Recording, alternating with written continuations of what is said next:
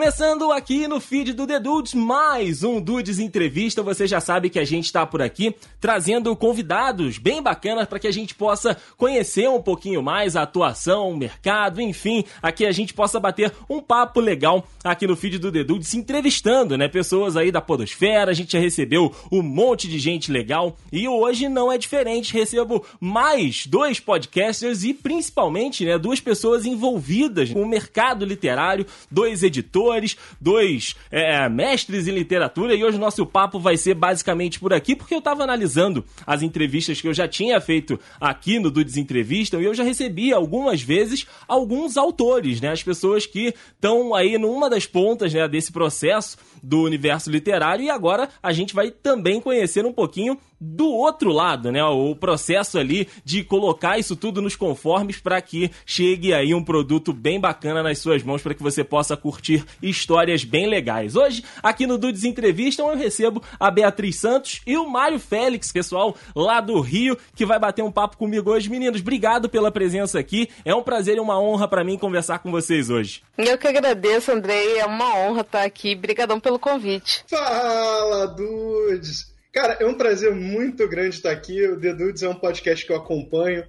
Eu não vou falar que, que sempre, mas é mal e porcamente, porque a gente, a gente da Podosfera acompanha tanta coisa que, sei lá. É verdade. Mas é isso aí. Muito obrigado, André, por estar aqui falando para o público de vocês. Para mim é uma honra muito grande. E se quiser aí, senta aí, pega um chazinho preto que eu tô tomando aqui. Opa! E vamos lá. Pô, aí sim, cara, aí sim. A companhia é boa, o papo vai ser muito bom, né? E a galera que gosta, né, que tá sempre envolvida, né, com os livros, com os contos, enfim, hoje tem um podcast para se deliciar por aqui. Meus amigos, eu queria começar conversando com vocês justamente, né, desse envolvimento grande de vocês com o universo literário, né, com a literatura, com a leitura. Por vocês, né, esse envolvimento é, é tanto pessoal quanto profissional. Eu queria que vocês começassem me contando, vou começar conversar com a Bia, já que a gente começou a conversar por aqui, se esse, esse gosto, né, por essa área tem alguma influência, seja da casa de vocês, de algum parente, ou foi de fato no período da escola, no período do desenvolvimento educacional de vocês, foi que esse ambiente chamou a atenção? Bom, no meu caso, a leitura ela sempre esteve presente em casa, mais pela minha mãe, né? Uhum. Eu digo que minha mãe, nesse ponto, sempre foi uma grande influência, porque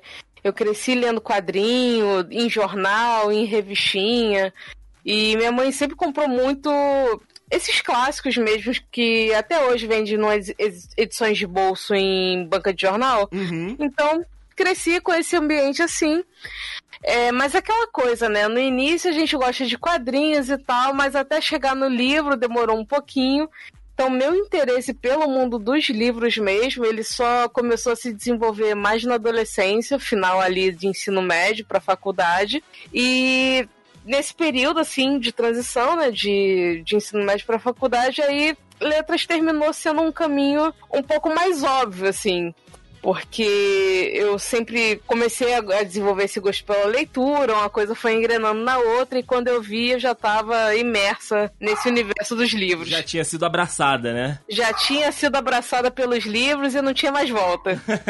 Acaba que quando você gosta, né, e quando você tem esse incentivo, como você falou, em casa ali, né, mesmo que seja por quadrinhos ou revistinhas, ou enfim, alguma coisa que te dá essa possibilidade, a evolução ela é natural, né, cara? Se não houver uma ruptura muito grande. Como é que foi para você, Mário? Como é que foi esse caminho, né? Esse início de caminho para você no universo da leitura e da literatura? Cara, é engraçado. Ele tem um pouco a ver com, com o universo da Bia, só que é, não, não meus pais em si. Meus pais. É, a referência que eu tenho deles no mundo da leitura é que eu sempre vi meus pais lendo. Uhum. Então, até como educador, né, que é a minha primeira formação foi em letras, né, eu sou professor de português e literaturas e latim. Olha aí. Minha formação foi português e latim. É, é, a gente faz esses esquisitices na vida. é, eu sei que os pais. eu sei que os pais têm muita influência. Mas engraçado, a minha formação como leitor se deu com meu avô por parte de pai. Eu, ele tem o mesmo nome que o meu, né? O avô Mário, ele era enfermeiro Uhum. E ele sempre tinha um livro com ele nos plantões que ele dava no, no hospital. Então eu acabei pegando essa questão da leitura porque ele me apresentava os livros, ele falava bastante.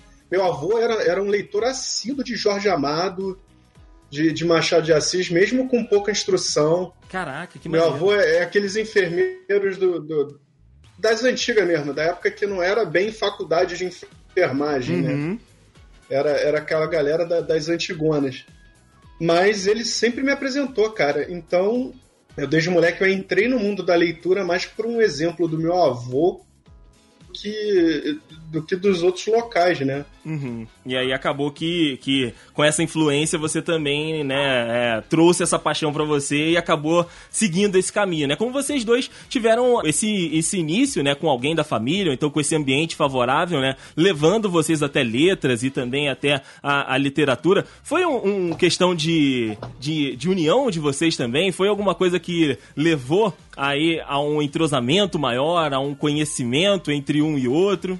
Andrei, é engraçado, mas antes deixa eu só falar um negócio que eu lembrei, que eu, eu falei que eu cursei latim, né? Na verdade, o que me levou a fazer letras não foi a literatura de primeiro. Uhum. Eu sou apaixonado pela literatura, a gente fez mestrado em literatura comparada, mas foi o latim que me levou a, a fazer letras, porque eu entrava, a gente visitava muito, eu passava muito com os meus pais e a gente às vezes visitava algumas igrejas católicas, que é a, nossa formação religiosa primeira.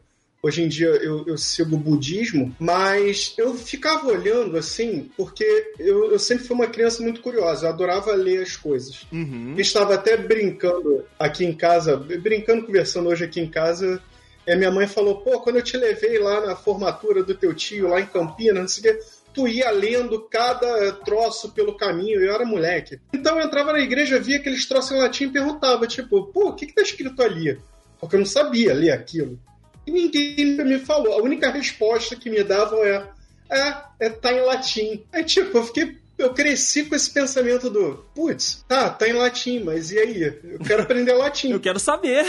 É, exatamente, foi com isso na cabeça que eu entrei para letras. E, e, você falou, da, perguntou da. Sobre o que, que a letras tem a ver comigo e com a Beatriz? É, nós nos conhecemos numa matéria chamada Literatura Portuguesa 1. Olha aí. A gente estava vendo, a gente estava vendo as questões de cantigas medievais portuguesas, etc, etc, e teve o, o famoso trabalho em grupo, né? Uhum. Como não conhecia ninguém, porque eu, eu sou muito desperiodizado, a minha turma de latim não estava fazendo aquela matéria, eu puxei antes. Aí eu olhei assim pra Bia, pra, pra amiga dela, olhei pra Bia, eu falei, hum, preciso me entrar num, num grupo eu gostei dela. Aí a gente puxou o assunto, né? Simpatizei. foi rolando. é, é. É, eu olhei assim e falei, hum, eu acho que é você. e... Aí, só pro ouvinte se situar, estamos gostando e batendo papo há 12 anos já Olha nessa aí, vida. Que beleza! Exatamente isso que eu ia falar. A gente completou esse mês de 12 anos, né? Rapaz, que maravilha. Parabéns, parabéns, gente. É, cara. Tem tempo, hein? É, o tempo passa muito rápido, porque vocês completam, completaram, né, 12 anos, eu com a Thay esse ano completamos 5. Então, assim, tá passando muito rápido. Caraca, velho, tá Passa mesmo. voando, gente. É, é, isso mesmo. A gente pisca e os anos já passaram. a gente tá ficando velho, hein? É, cara, é, vai complicando a situação. Mas, ô Bia, como é que foi o outro lado dessa história aí? Como é que você viu esse rapaz que não se enturmou com ninguém indo te perturbar para fazer trabalho em grupo? Bem, no fundo, tava observando ali. Eu sempre ah. fui bem reservada. Eu só, estava só. A gente brinca muito que a gente tem a nossa gata, né? eu, eu brinco que eu tava igual a, a, nossa gata, só observando aqui, quietinha, na minha. Mas já, já tinha avistado esse rapaz periodizado, também achei interessante. aí papo vem, aí papo vem. Aí vem essa questão de trabalho em grupo. Eu falei, por que não? Vamos lá, vamos fazer trabalho em grupo. Vou dar uma chance, né? Ah, por que não? tá vendo? Acontecem coisas boas, gente. É verdade, sempre, é verdade. Sempre observe bastante. É, cara, pessoal aí que tá no período de faculdade, não, então tá em algum período, né, que tenha que ter aí esse. Agora não, né, que a gente tá vivendo esse momento de é, distanciamento é, social, mas enfim, né, essa, essa situação que geralmente a gente passa, né, de faculdade, de ter esse, esse movimento todo, né, na nossa vida, acaba que é, são formados laços e às vezes esses laços são pro resto da vida, né, ou então são laços muito marcantes e o de vocês começou nesse caminho, né, vocês dois ali estudando, os dois gostando da mesma da mesma área acabaram estando juntos e agora estão aí há 12 anos nesse relacionamento bacana demais, gente. Maneiro, maneiro. Bacana conhecer um pouquinho da história Sim. de vocês também. O que é interessante nisso tudo, é brincadeiras à parte, é que é isso, né? É, para além da relação amorosa de casal e tudo mais, é bacana que a gente se encontrou numa coisa que a gente gosta, né? Que é a literatura. Uhum. A gente sempre costumava brincar que a literatura nos juntou também.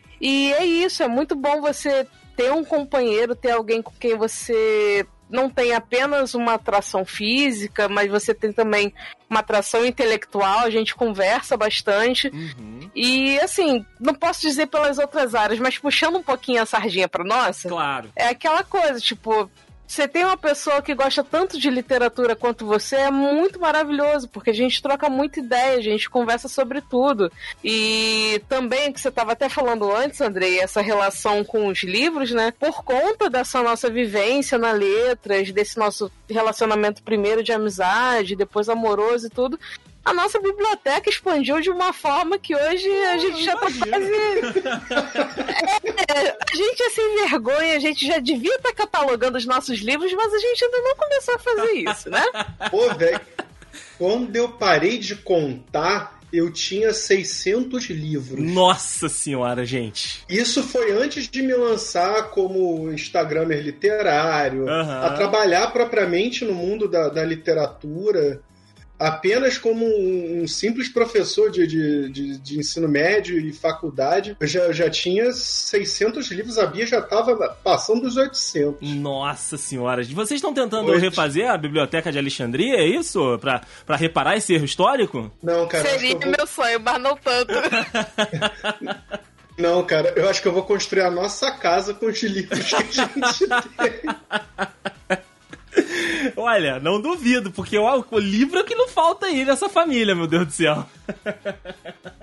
Porra, nem fala. Mas bacana, gente, bacana demais. E aí, levando o nosso papo, né, ainda dentro do escopo da, da literatura e da, e da leitura, vocês como profissionais, né, agora também englobando esse, esse ponto, vocês é, sabem e provavelmente têm aí é, convivido com isso todos os dias, né? Se não o Mário, a Bia também, né? Nas áreas de atuação de vocês. A gente tem um, um país hoje que tem uma, um déficit, né? De interpretação, né? De texto e também de leitura muito grande. Então eu queria que, que que vocês é, falassem um pouquinho sobre isso, né? Talvez de algum insight, né? O Mário, como professor, por exemplo, deve ter ali os meios dele para tentar ajudar os alunos, a Bia, né? Como trabalhando também na internet, deve ter alguma, alguma dica ou outra para tentar fazer com que as pessoas se interessem mais, né? Pelo conhecimento, pelo, pela interpretação, pela leitura crítica. Então, queria que vocês falassem um pouquinho disso também, para a gente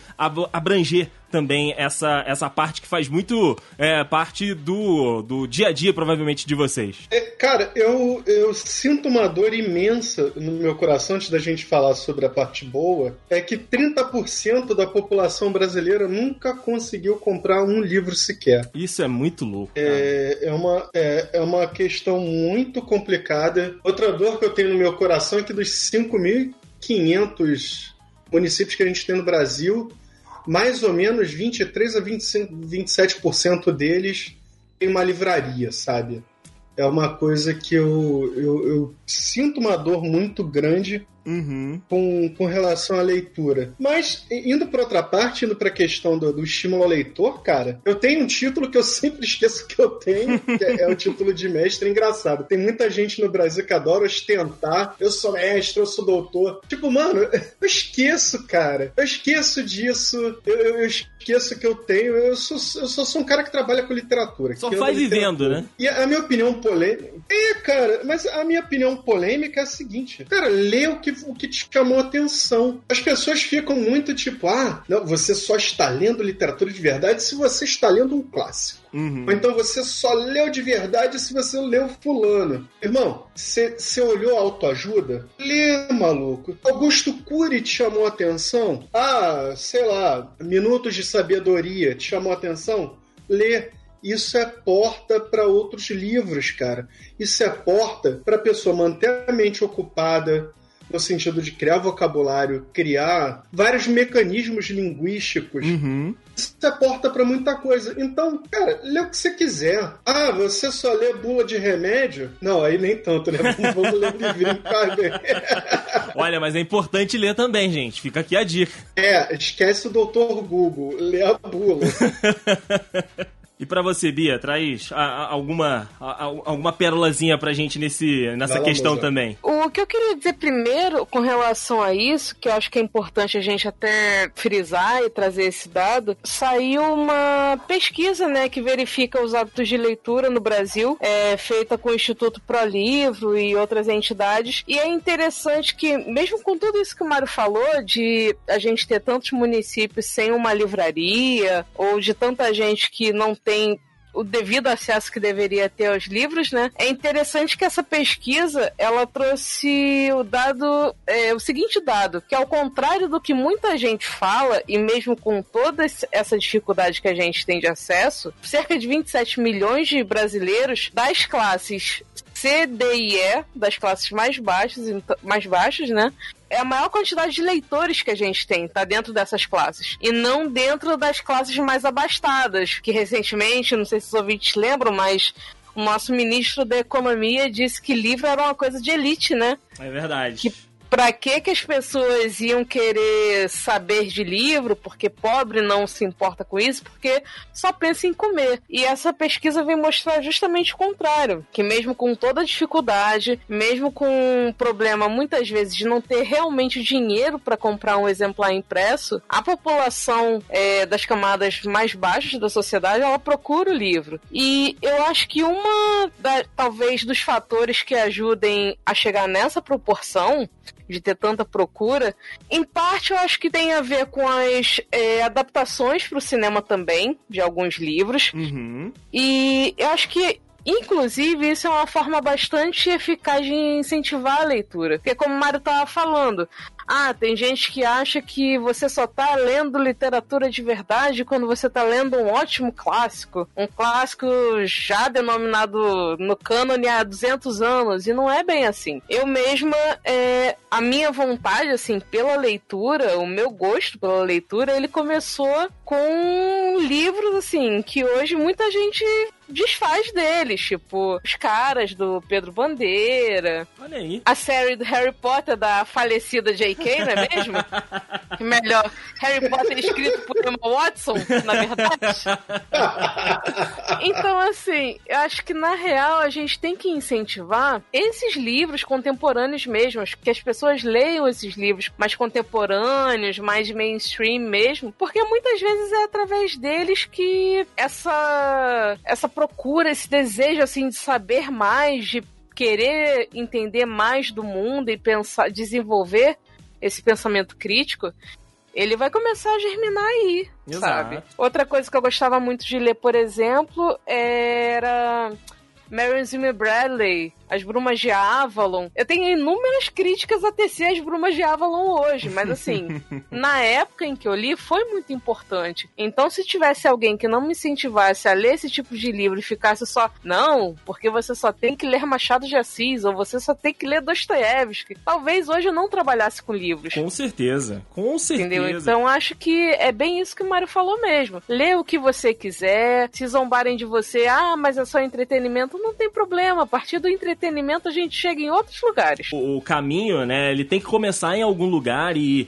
geralmente as pessoas começam com aquilo que elas gostam, né? Então foi aquilo que vocês Exato. falaram. Ler um livro mainstream, se você gosta, né, de aventura, ler livros de aventura, se você gosta de livros é, é, de fantasia, começa com livros de fantasia, porque em algum momento, no teu desenvolvimento pessoal mesmo, né, você vai começar a demandar outras coisas. E aí, aquelas histórias que você gostava vão continuar com você, no seu coração ali, mas você vai começar a buscar outros caminhos, você vai começar a buscar outras, outras fontes para você beber. E o Mário disse perfeitamente aqui, cara, é sempre manter a cabeça ocupada, né? Para você criar aí esse, essa, essa metodologia, criar o seu vocabulário, o seu vernáculo. É bem bacana você desenvolver isso tudo, por mais que você só goste de ler jornal, você gosta de ler as notícias. E isso também vai te fazer bem, sabe? Então, em algum momento você vai, sei lá, vou ler um livro que conte de uma notícia antiga, de um caso famoso. E assim vai, né, gente? Assim a gente vai desenvolvendo esse caminho que um dia pode chegar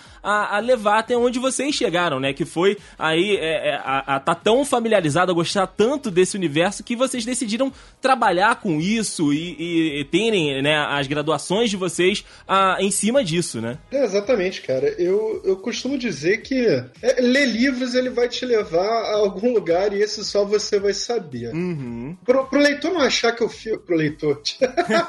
pros, pro, pros dudes aí que estão escutando, pro seu ouvinte não achar que eu sou, eu sou banhado no clássico, não, cara. Como a Bia falou, é muito Pedro Bandeira Bandeira, adoro. Coleção Vagalume, minha paixão de, de infância e adolescência, cara. Olha aí. Não é, não é focar no clássico, cara. Eu até outro dia, eh, lembra, a Bia lembra, pô, Bienal, sempre caçando, vendo se Battle Royale tava em promoção para comprar para ler, cara. Sei Sim. lá. Pô, sensacional. A gente gosta de tudo um pouco, pô. Verdade, gente. Pô, bacana. Bacana você ver que é, é, a galera que, né, tá trabalhando com isso hoje, que tá desenvolvendo esse trabalho, tem essa, essa consciência de tentar mesmo dar esse, essa ajuda, né? E como a Bia falou dessa, dessa pesquisa, outro ponto legal também, né, de, de falar, tava dando uma olhada na, nas notícias aqui, né? É que falam também que as crianças, né, têm se interessado muito. É um dos públicos também que tem crescido, né? Crianças ali entre 5 e 10 anos também é um público que aumentou nos últimos, nos últimos anos aí é, os hábitos e o interesse pela leitura. Então,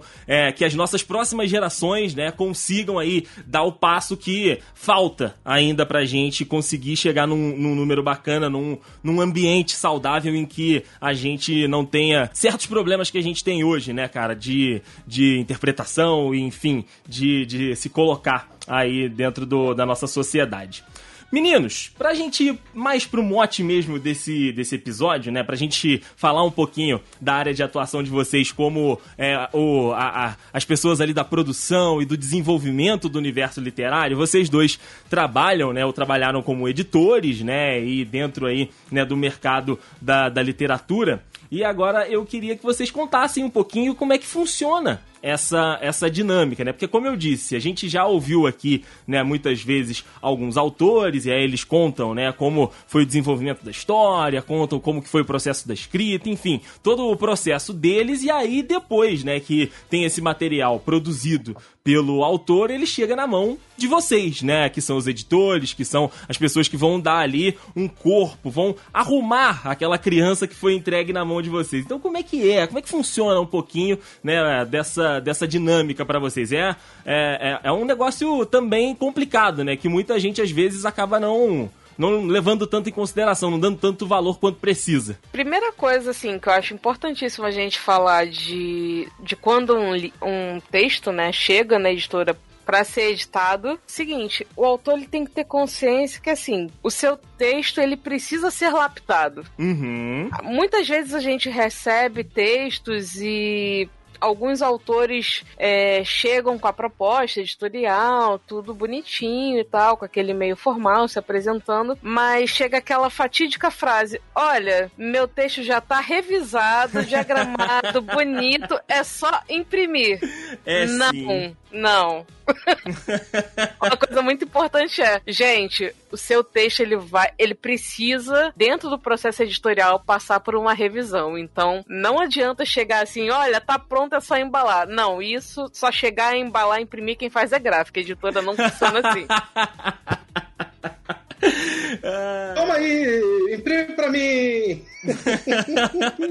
não, pois é. É. É uma coisa importante, assim, que realmente algumas pessoas não têm essa dimensão, né? Uhum. Do trabalho que se tem até um livro. Um livro virar um livro mesmo, sair da da coisa do rascunho, do texto final, até chegar na publicação. E outra coisa que é muito importante levar em conta no processo de editoração é uma palavrinha que é um porre, muitas vezes, acesso a algumas áreas meio chatinhas aí, mas é que a gente precisa realmente de um gerenciamento. A gente precisa fazer um, um cronograma, porque esse texto vai passar não só por revisão, mas tem a diagramação, uhum. tem todo o pensar do projeto editorial. E isso é uma coisa que leva tempo. Então, assim, o processo editorial em si, ele até pode correr um pouquinho. Muitas vezes a gente tem prazos apertados, mas é importante que as pessoas saibam que, para um livro ser, ser feito, feito, ficar pronto, todo bonitinho, a coisa não pode acontecer em uma semana, sabe? Uhum. Tem todo um processo, tem que se pensar capa, tem que ver se aquela capa tá dialogando com a ideia do autor, com a proposta do livro. Então, assim, basicamente, quando a gente fala de editoração, de processo editorial, a gente tem que pensar em cronogramas e diversas etapas pelas quais o, o texto vai passar. Vou situar o, o nosso querido ouvinte na, nessa relação minha e da Bia. A Bia é é assistente editorial de uma editora de médio porte, já tem mais de 30 anos de rua, já, já é bem estabelecida.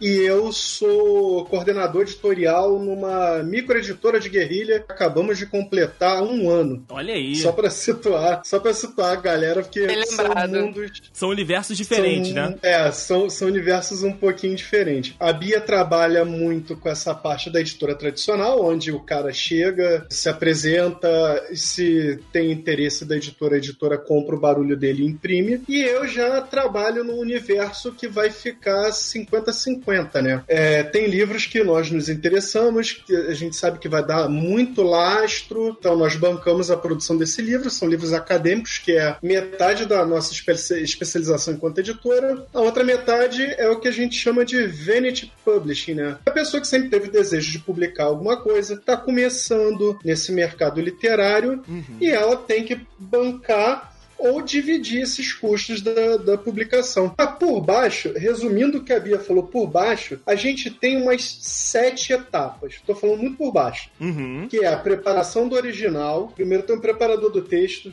revisão, aí avaliação da revisão, tem a diagramação, e, e vamos contar com essa revisão da diagramação, né, para ver se está tudo certinho. A avaliação da, da a gente manda para o autor para ele avaliar. Aí tem parte de emenda, que a emenda ela toca, ela demanda tanto tempo quanto a confecção de capa e as outras coisas, e a avaliação final do autor. Isso daí eu tô falando de sete etapas e bota nisso capa, é, registrar na. Agora quem tá fazendo isso é a Câmara Brasileira do Livro, mas antes você registrava na Biblioteca Nacional, que é o ISBN. Então é, é uma coisa que não fica pronta para ontem. Uhum. E isso para um livro nacional, né? De autoria nacional. Ah, ainda tem Porque se a né? gente. Exato, se a gente ainda for, for falar de um livro que tem direitos autorais de fora, que vem traduzido, a gente ainda tem essa etapa da tradução uhum. e a preparação do texto não é uma preparação comum, você vai fazer a preparação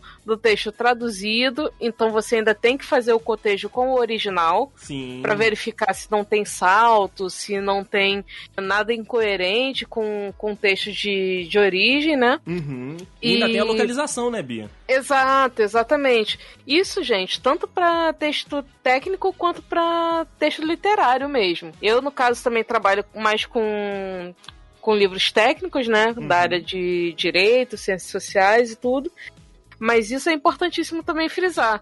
É, quando a gente trabalha com livros é, que vêm de outros lugares, a gente tem essa questão da localização, tem que se tratar também da aquisição dos direitos autorais, aí é mais uma etapa de negociação que às vezes faz a publicação demorar mais a sair. Então, é, às vezes as pessoas, no caso de editoras que trabalham com literatura, assim, com, com textos de ficção, né?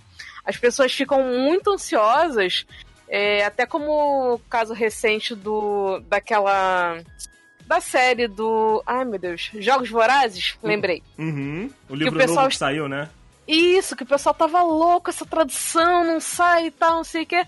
Mas é, é por isso, porque você tem esses trâmites de negociação de direitos autorais, você tem que trabalhar com esse texto de forma rápida, porque tem essa demanda do pessoal, mas tem todas as negociações entre a editora nacional aqui e a editora de fora. Então, assim, o pessoal fica ansioso, mas muitas vezes não se liga que tem esse período de negociação que é importantíssimo para ambas as partes. Com certeza. Só pra gente falar certinho aqui, ó, foi o A Cantiga e, dos Pássaros também... e das Serpentes. Isso, esse mesmo. O que a galera tem que entender uma coisa também, cara. Quando você manda um, um livro editora e é o PDF você acha que é só imprimir e colocar a capa, ainda tem uma coisa que a gente não falou. Tem que ver qual é o tamanho do livro, né? Porque tem o PDF isso. ele vai no tamanho, ele vai no tamanho A4, normal. Esse o livro não vai ser impresso no tamanho A4, senão vai sair o quíntuplo do valor.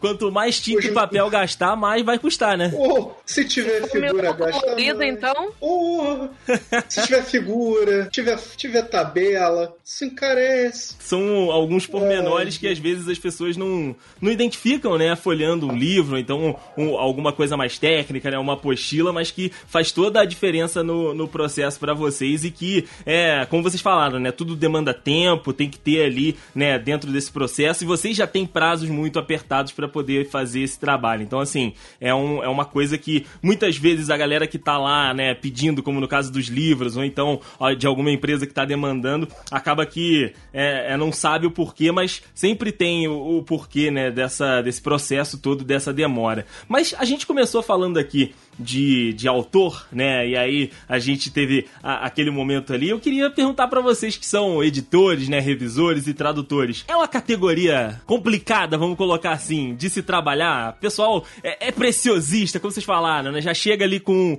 com o texto e fala, gente, olha, é só, é só botar no papel. Tá aí, é, já, já, a minha parte eu já fiz, agora é com vocês. Então, cara, o autor é, é, é, sempre uma caixinha de surpresa. Tem autores maravilhosos que você lê, fala, nossa, esse cara escreve muito, mas ele é uma pessoa péssima. Tem...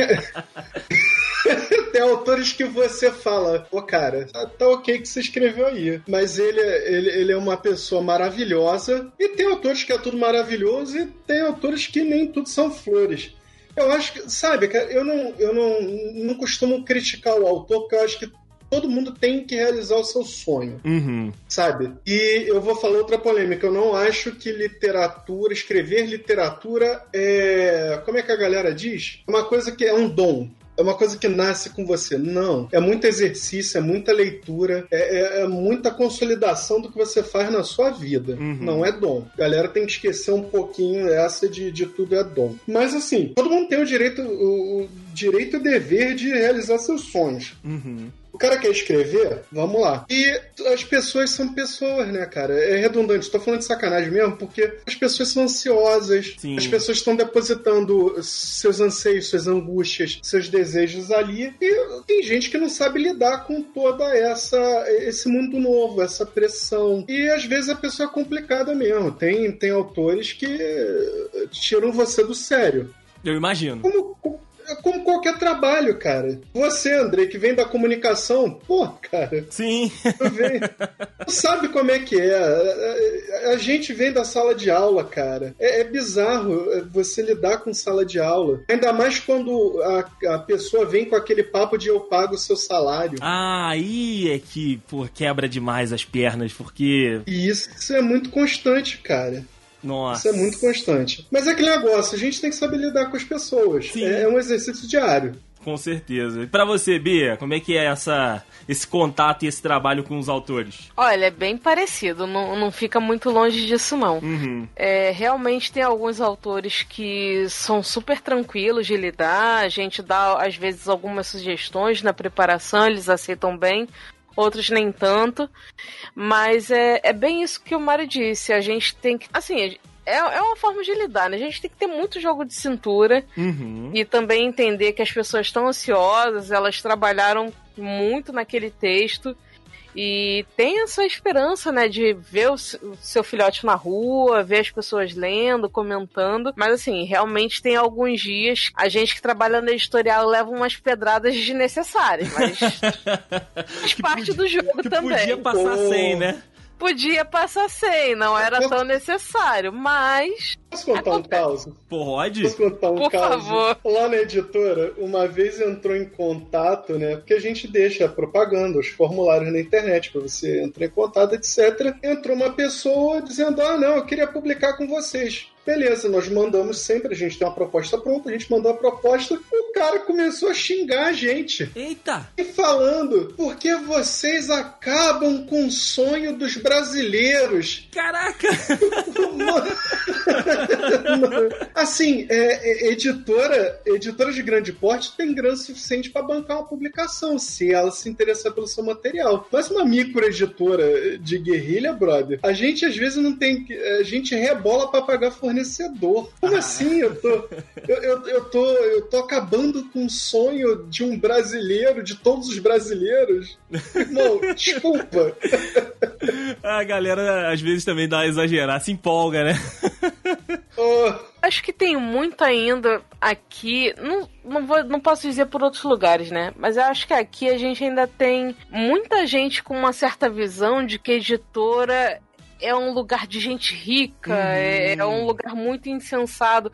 Acho que a gente tem muito isso desde sempre, né? Talvez, muitas vezes, assim, até a postura da academia para com o livro, tipo, pessoas intelectuais e Sim. tal. Então, talvez se criou muito essa aura de que se existe uma editora, toda editora tem muito dinheiro e não faz esses projetos porque não quer, porque são mercenários e, e destrói sonhos. Mas a coisa não é bem assim, é, realmente. A gente, é, com, com comunicação, é a mesma coisa, mas é, é aquilo, Bia. As pessoas veem a a, exceção da regra, né? E aí a exceção da regra chama mais a atenção de fato, porque você vê o William Bonner, você vê um autor, uma editora é, é, com muito dinheiro, então que tem essas possibilidades, ela vai chamar mais atenção, ela vai estar tá mais presente na cabeça das pessoas do que as outras, né? Que estão ali Exato. fazendo o trabalho do dia a dia, de guerrilha, como o, o Mário falou. Então, é, a pessoa pega a exceção e leva para aquilo que ele tem contato que faz parte da regra, que é o dia lutando para poder pagar os fornecedores, o dia que é para você poder pagar as contas, né? Então a gente tem aí que conviver com isso também. É, é, e até uma coisa assim que ao longo do tempo e trabalhando trabalhando na área eu fui compreendendo também, é até essa questão é, que eu, como leitora, já reclamei muito e algumas vezes eu ainda reclamo, que é o preço do livro, né? Uhum. Que para muita gente realmente não tem como. O preço do livro é muito caro, é muito difícil, sei lá, para algumas pessoas, para muitas pessoas, né? Não algumas, para muitas pessoas você comprar de duas em duas semanas ou mesmo de mês em mês um livro de 50 reais, 70 reais. Mas assim, trabalhando no mercado, e eu não trabalho numa editora de grande porte, como uma companhia das letras ou algum grande conglomerado desse tipo, uhum. A editora que eu trabalho é um pouco menor. Então, assim, a gente vê que realmente 50, 70 reais é um preço que pesa no bolso.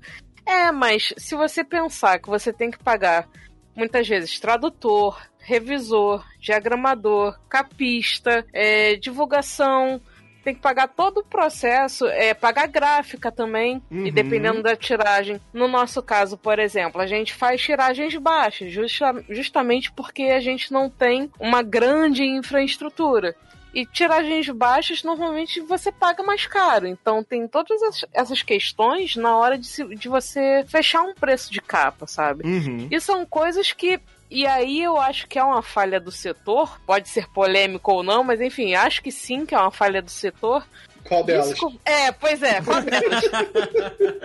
acho que é uma falha essa questão de não se comunicar com o público, de dizer, olha gente, a gente tem que pagar tradutor, tradutor ganha em média tanto, revisor tanto, para as pessoas terem noção do quanto vale o trabalho das pessoas. Exato, entender a cadeia toda que está envolvida, né, para chegar naquele preço final e, e né, pro, pro consumidor para é, suprir as demandas, né, de profissionais e de mercado, né, que aquela editora, que aquela produtora tenha, né, para poder entregar um produto de qualidade. Muitas vezes, como você falou, a gente reclama, mas a gente não consegue visualizar por trás, né, daquilo que está na nossa nossa frente, que é o que faz, né, chegar. E claro, também, né, a gente tem é, um país onde é, o governo e as leis, né, acabam não a, ajudando, né, muitas vezes acaba atrapalhando. Então, assim, é, lutando em, vários frontes de batalha ao mesmo tempo, né, que você tá ali tentando, né, desenvolver um, um produto de conteúdo, mas ainda assim tá tentando pagar menos imposto para que você tenha um preço mais acessível e aí as pessoas para ter acesso,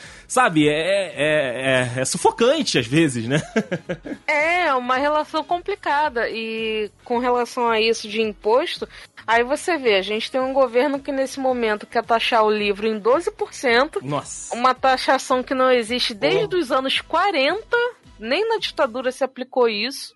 Pois é. E aí quer se colocar essa taxação. Isso, assim, a meu ver, não só como profissional, mas como leitora e consumidora, isso só vai deixar o livro mais inacessível uhum. para quem tem para quem ele tem que chegar, que é justamente classe C, D e E. Porque é a população, é a base popular mesmo que tem que ler, que tem que desenvolver senso crítico. Exato. É justamente isso que não querem. É, eu vou contar um segredo aí pro, pro querido ouvinte, é, a gente também não compra todo mês um, um, livrinho de 50 pila, não, cara. Não dá. Não dá, né? É. Não dá. como, como a gente formou essa biblioteca de, de mais de trocentos milhões de livros que a gente tem em casa. Então, vou contar um segredo chamado sebo. Olha aí. Uhum livros que são de segunda, segunda, terceira, quinta mão, é onde a gente mais compra, cara. Porque como ele já é, já é um livro usado e tal, o preço cai vertiginosamente. Uhum. A gente compra muito livro em sebo, muito livro em saldão, muito livro na Bienal, naquela parte dos livros a dois reais, livros a cinco reais. E na última Bienal do Rio tinha uma, um boxezinho que comprou livros com, com leves defeitos da Companhia das Letras, etc., que eu não vi defeito efeito nenhum, mas tudo bem. Ok, né? Sim. É, vendendo a 10 prata, cara. Eu comprei volume do, do, do, Saramago, daqueles volumes de livros completos. Pô, por, foi 20 reais, cara. Olha aí que maravilha. Então a gente sobrevive da, dessa parada. E de uns anos pra cá, quando a gente entrou no mercado editorial e entrou para fazer. Eu, como, como divulgador de literatura, como Instagram literário também, cara, eu recebo muitos livros da editora. Uhum. Tem tempo que eu passo sem comprar livro. Eu peço. Tudo bem, recebo mais não do que sim. Mas, mas recebe livro também. É, recebo.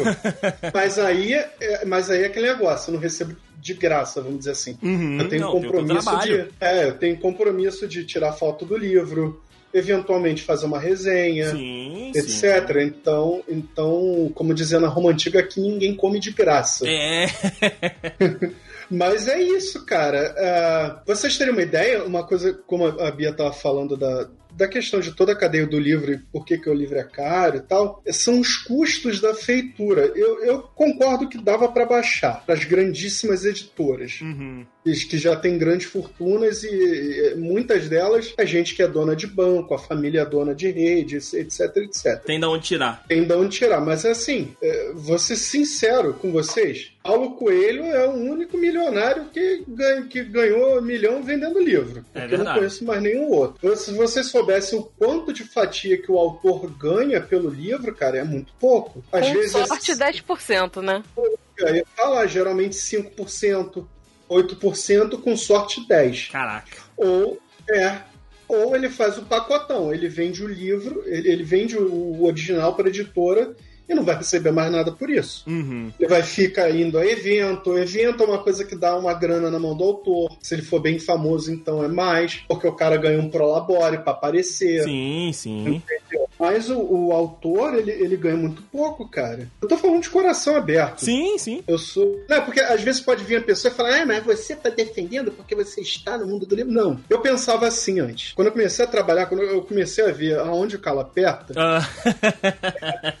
a, a, gente começa a botar a mão, na, a mão na cabeça e fala: caraca, cara, como é que a gente resolve essa treta? Mas por isso que eu falo, eu não tô excluindo as grandíssimas editoras. Sim. Elas têm de onde tirar elas têm como, como charear, como custear, etc. Mas editora de médio porte, pequeno porte, felizmente é aquele preço, porque a gráfica. A gráfica é a maior fatia da, da daquele, daquele preço inicial para você comprar o livro. Uhum.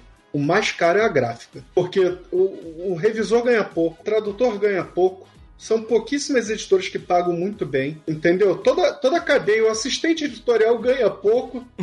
Até que vocês acham que ganha assistente editorial, cara. Pelo amor de Deus. É verdade. Complicado, cara. É complicado. É aquilo, né? Muito trabalho, é. um trabalho difícil e a remuneração não condiz a responsabilidade que ele tá nas mãos ali, né? Exatamente. Meninos, pra gente encerrar, né? Já estamos aí no finalzinho do, do nosso cast. Queria que vocês falassem é, o que deixa hoje vocês satisfeitos Shh. Com, com o trabalho de vocês, cara, com o trabalho da, da Bia, né, de, de tradução e de edição, o Mário, né, como ele disse ali, na, na, na guerrilha, né, tentando sobreviver no dia a dia ali, mas o que que hoje tem deixado vocês satisfeitos e orgulhosos, né, do, do da atuação de vocês? Vou começar contigo, Bia, o que que te deixa ali feliz, né, de quando você entrega o, o, o job, quando você, né, passa aí a, a, pra frente e que você fica com, com aquele sentimento bom? Cara, Cara, uma das coisas que mais me deu satisfação nesses últimos tempos na editora é quando a gente entrega uma capa com um modelo de capa, né, pro autor escolher e tudo. Ele escolhe e aí na hora que ele pega o livro impresso, ele olha assim, tipo, ficou ótimo, sabe? Dá, uhum. dá um alento no coração. Cara, parece besteira, mas é, é sério, sabe? Você vê que a pessoa gostou daquela capa, vê que dialogou com o que ela quis trazer naquele livro e que tem tudo a ver, assim, dá muita alegria, sabe? A sensação mesmo de, de dever cumprido. Uhum. Não só por você ter um produto bom que vai chamar a atenção, porque também tem isso, né, gente? Livro é produto e a gente também tem Sim, que vender. Então certeza. a capa tem que chamar a atenção. Mas não só isso, saber que realmente aquela, aquele primeiro contato do possível leitor ele dialoga mesmo com o texto, isso é muito bacana. E às vezes é difícil de conseguir. Sim, é verdade, é verdade.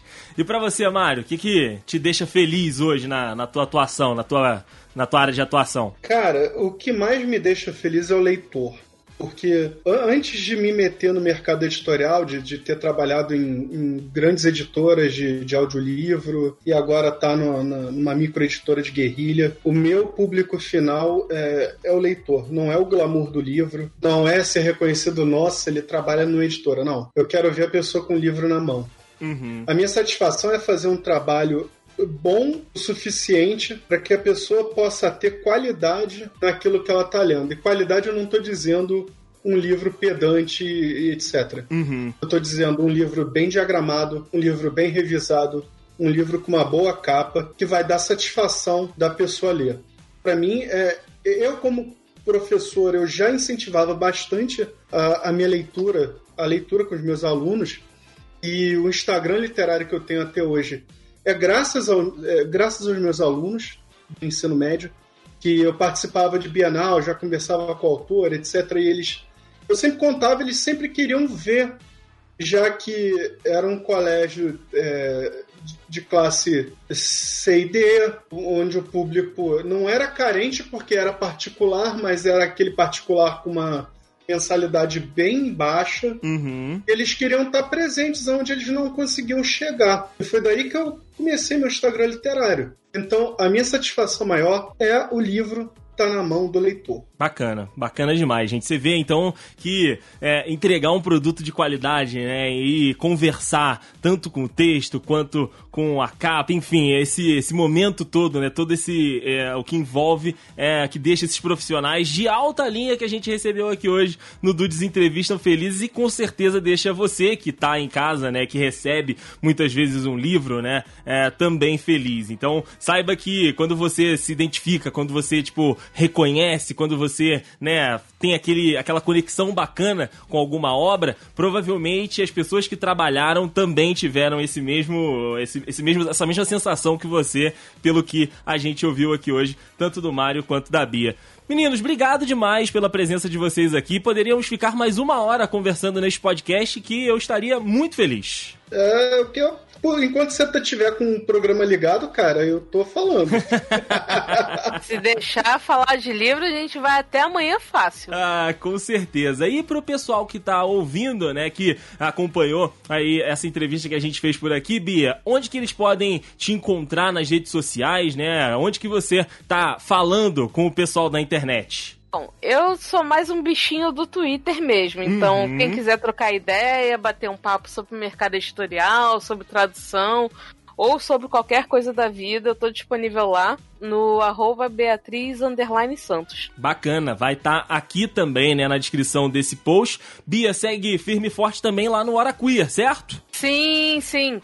É, eu também não, não comentei sobre isso, mas eu já sou podcaster há um tempo e atualmente eu direto lá no Hora Queer.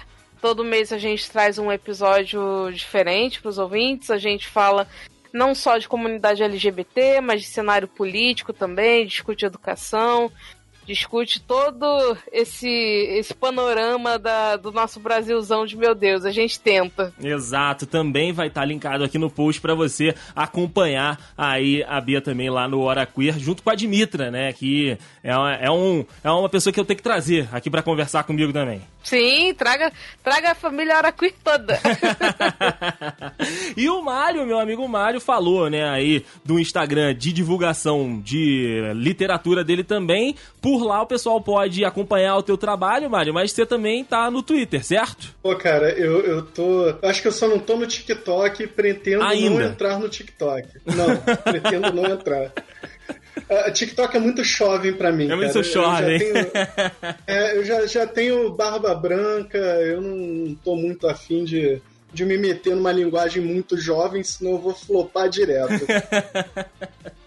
Mas a, a, galera pode me encontrar no meu Instagram Divulgação Literária. Eu sou o Félix Literatura. É só curtir lá. Tô, tô, tô, lá. Eu tô mais lá do que no Twitter. Engraçado. Eu viciei a Bia no Twitter e meio que saí um pouco do Twitter. Uhum. Pois é.